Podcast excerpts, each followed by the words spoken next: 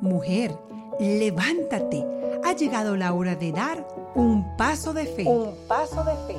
Una palabra que te llevará a crecer y ser la mujer que siempre has soñado. Bienvenidas.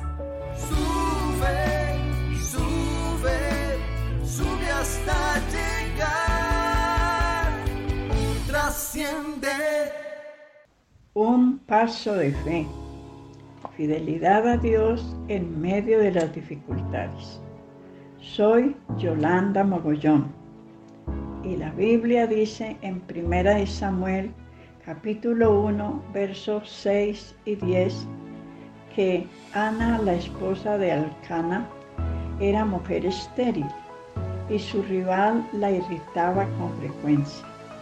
Y esto hacía que su corazón se llenara de tristeza pero vemos que Ana, en lugar de reaccionar de mala manera frente a su rival, escogió mejor postrarse, derramar su alma y poner sus tristezas en oración, en la presencia de su Dios.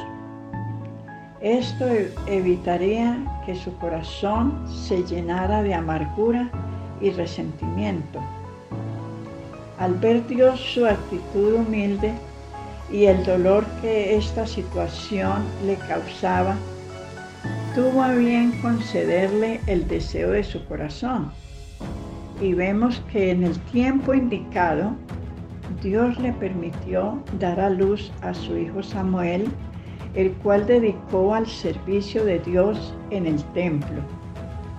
El ejemplo de Ana nos deja una hermosa enseñanza que por encima de las circunstancias difíciles que cada una estemos viviendo, la actitud correcta como hijas de Dios es postrarnos en oración y con fe, creyendo que, que de Él recibiremos la respuesta cualquiera que sea nuestra necesidad. No olvidemos que Dios premia la fidelidad de sus hijas Salmo 34, 17, Damas Dorcas, Distrito 4. Trasciende